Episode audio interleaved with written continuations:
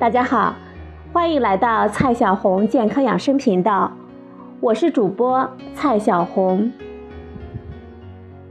今天呢，蔡老师继续给大家讲孕期健康怎么吃。接着前几天的话题，我们继续讲孕期出现的特殊情况——痔疮。痔疮是孕期非常非常常见的一个现象，虽然一般呢不用去看医生，但是它会给孕妇带来或痛或痒的不适感。今天呢，蔡老师就给大家介绍为什么孕妇常常会得痔疮，以及如何避免和护理的一些小常识。痔疮。是直肠内肿胀起来的变形的突出的静脉血管，也叫静脉曲张。它分为两个类型，在直肠里的叫内疮，掉出肛门的叫外疮。我们可以把肛门附近的静脉血管想象成 U 型的橡皮水管，血液就是水管里的水。从 U 型的左边流下去，再从右边由橡皮管挤上去。造成痔疮的生理原因呢有两个，第一个原因，静脉血液回流不畅，滞留在身体末端的直肠，慢慢的静脉血管就被滞留的血液挤出了一个小疙瘩，形成了痔疮。这就好像 U 型橡皮管的右边，由于失去了弹性，而没有将所有的水都挤出去的时候，多余的水积累在 U 型水管的底部，对底部的压力增加，慢慢的，底部的橡皮就会失去弹性，变薄，逐渐薄的部分形成了小疙瘩。第二个原因。盆腔和直肠遇到过高的血压，过多的血液被送到直肠，将直肠的静脉血管冲击出一个个小疙瘩，这就相当于水管里的水流变大，对 U 型底部的冲击力变大，将底部的水管冲出小疙瘩。这是造成痔疮的两个生理原因。下来呢，我们看一下孕期容易得痔疮的原因。第一个原因，孕期体内孕酮水平的提高有放松血管的效果，因为静脉血回流依靠血管的挤压，如果血管放松了，那么直肠静脉将血液挤回心脏的能力就下降，于是痔疮就形成了。这就相当于。U 型管的右边变松弛，失去弹性造成的 U 型管底部的疙瘩。第二个原因，孕酮水平的提高也会放松大肠的肌肉，使得大肠蠕动减少，延长大便在大肠内停留的时间，使大便变干燥，容易造成便秘。我们在排便的时候。血液会流到肛门附近，以帮助排便。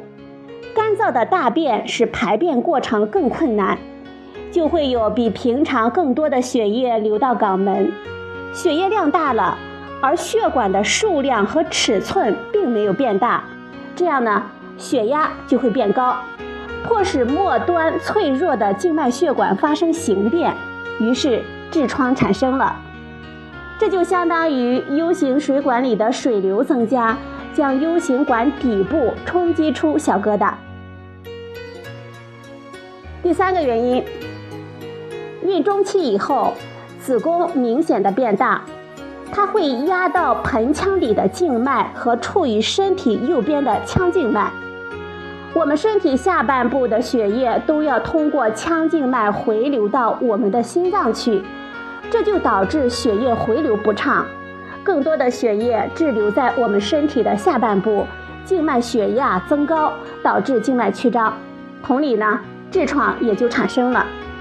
这也是孕中期后容易看到腿上的静脉更明显的原因。这相当于 U 型管里的出水口变小，进水不变，更多的液体留在管子里，将管子撑大，管壁因此变薄，容易形成小疙瘩。第四个原因，生产的过程中，大量的血液流到盆腔去帮助生产，大大提高了直肠附近的血压。这个时候产生的痔疮是最严重的，因为静脉受到的血压最大。这就相当于 U 型水管里的水流增加，将 U 型管底部冲击出小疙瘩。以上四个原因呢，就是孕期容易得痔疮的原因。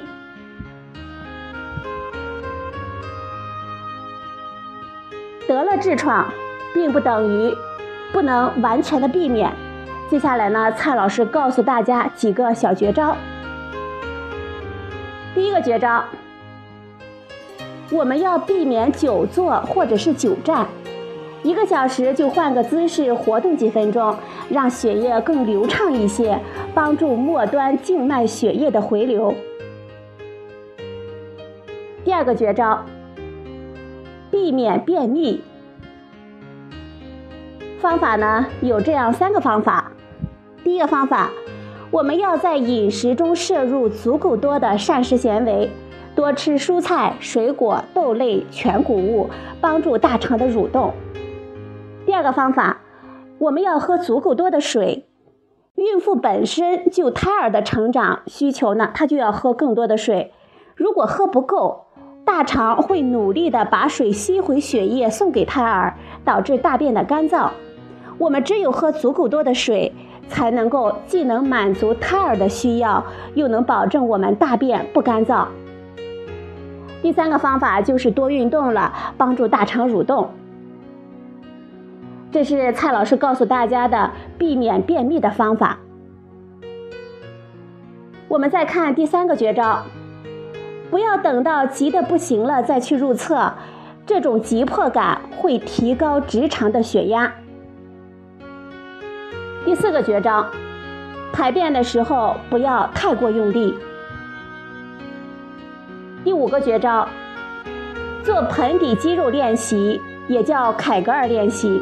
这样呢，它可以提高直肠和肛门附近的血液循环，降低得痔疮的概率，提高痔疮恢复的速度，也能帮助产后的恢复。第六个绝招，如果大便实在干燥。我们可以用大便软化剂。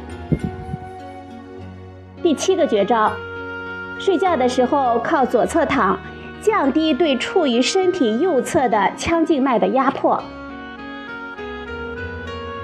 如果您已经得了痔疮，除了可以采用以上的方法来避免更多的痔疮以及痔疮的恶化，还可以试试其他的一些方法降低不适感。比如说，我们可以每天用温水坐浴，一次十到十五分钟。第二个方法呢，就是冰敷了，降低痔疮肿胀带来的不适感。第三个方法是温敷、冰敷交替，刺激血液循环。第四个方法，保持痔疮周围的清洁。尽量避免细菌通过痔疮的伤口进入我们的血液。大便后，我们可以用湿的纸巾替代一般的卫生纸。当然了，也可以试试现在的金缕梅的湿巾纸，也可以试试有保湿效果的其他品牌的湿巾纸。金缕梅水呢，它有收缩、消肿、镇静的作用。所以，我们可以用棉球蘸纯的金缕梅水敷在痔疮上，几个小时敷一次，也有很好的效果。